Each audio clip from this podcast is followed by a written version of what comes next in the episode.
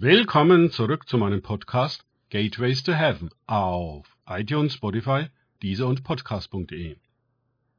Mein Name ist Markus Herbert und mein Thema heute ist unbequeme Freiheit.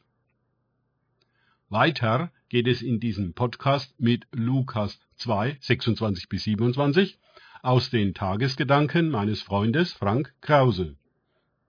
Simeon war von dem Heiligen Geist eine göttliche Zusage zuteil geworden, dass er den Tod nicht sehen sollte, ehe er den Christus des Herrn gesehen habe. Und er kam durch den Geist in den Tempel. Lukas 2, 26 bis 27. Führung durch den Geist. Davon sprachen wir schon im letzten Podcast. Simeon ist ein Paradebeispiel dafür. Durch den Heiligen Geist ist ihm eine göttliche Zusage zuteil geworden. Wir werden diesen Vorgang im Verlaufe des Lukas-Evangeliums noch oft finden, und immer wieder werde ich dazu bemerken. Nichts hat sich daran geändert. Warum auch? So wie es das Evangelium beschreibt, so läuft und funktioniert es auch heute noch. Nur, dass leider ein guter Teil der modernen Christengemeinde weder danach fragt, noch sich danach richtet. Es ist ein solches Trauerspiel. Warum nur wollen wir es immer anders haben und machen, als es uns in der Bibel gezeigt wird? Ich glaube, es ist im Kern stets derselbe Grund. Egal, ob es die Beziehung zu den Engeln betrifft oder die Führungen des Heiligen Geistes. Kontrolle. Weder die Engel noch den Geist können wir kontrollieren. Auch nicht das Sprachengebet. Auch Episoden wie diese von Simeon und in den nächsten Versen der Auftritt der alten Hannah, das alles folgt keiner Vorgabe des Gemeindetempelbetriebes, keiner Gottesdienstordnung, keiner Liturgie. Es ist nicht abgesprochen und damit unverschämt frei.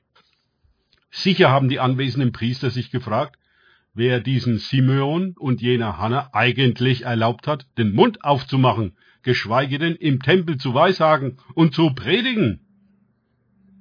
Natürlich kann jeder behaupten, der Geist hätte ihm die Freiheit zu so etwas gegeben. Und natürlich kann unter solchen Umständen das Chaos ausbrechen, welches die Verantwortlichen unterbinden wollen.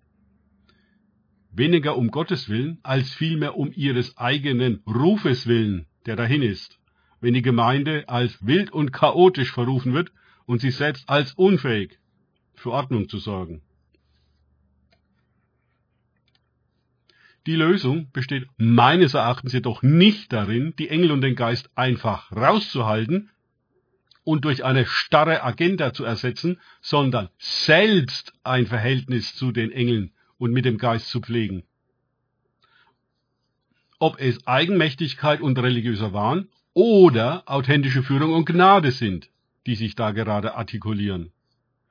Mündigkeit drückt sich in edler, reifer Unterscheidung aus nur dass diese in der theologischen Ausbildung weder vorkommt noch verlangt wird.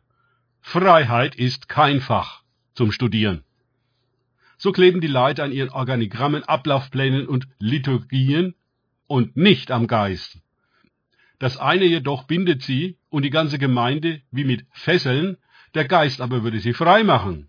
Klar, der Umgang mit Freiheit ist sehr viel komplexer und braucht ein ganz besonderes Maß an Reife, als die Überwachung eine Liste, um alles unter Kontrolle zu halten.